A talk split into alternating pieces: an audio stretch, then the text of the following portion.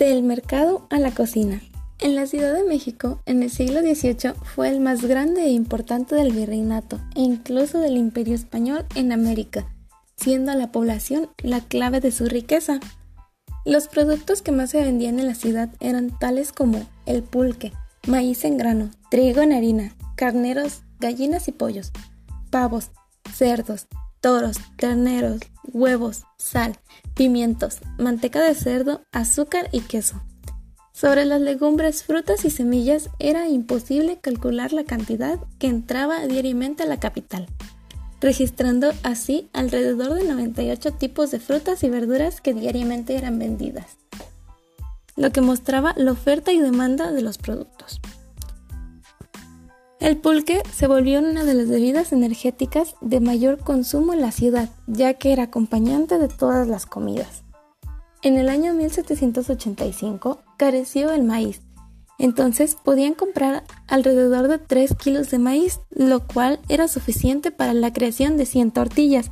Es decir, a pesar de que el maíz careció notablemente, su precio aún permitía la compra de una cantidad nada insignificante. También sabemos que el precio del trigo era muy conveniente para los habitantes. Las diferencias sociales no afectaban tanto en la venta de alimentos, ya que no tenían nada que ver con el color de piel o las costumbres. Su interés era lograr establecer precios más accesibles para todos los sectores sociales. Se consumía carne abundantemente y excesiva durante el siglo XVIII, especialmente en el grupo hispano-criollo que se agasajaba con comidas de múltiples variedades de carne. También se adoptó el uso de cocinas callejeras, los cuales por la mañana ofrecían atole, tamales y bizcochos corrientes.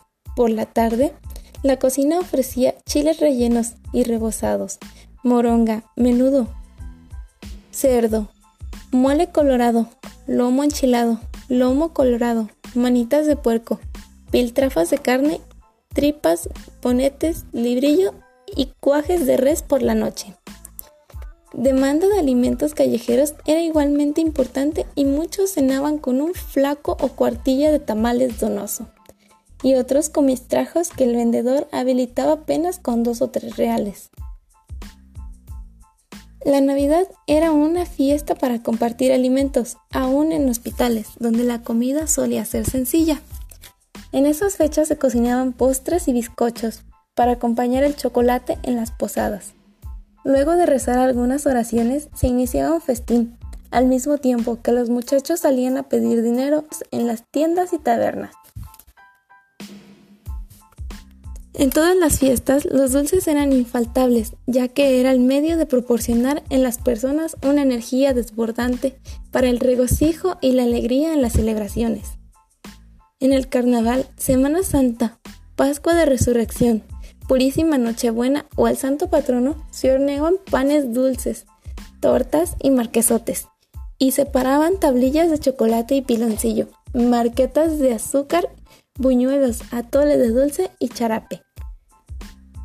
En conclusión, los precios de los alimentos se han ido subiendo de, de, forma excesiva, pero su oferta y demanda aún se conservan, al igual que en las tradiciones anteriormente mencionadas.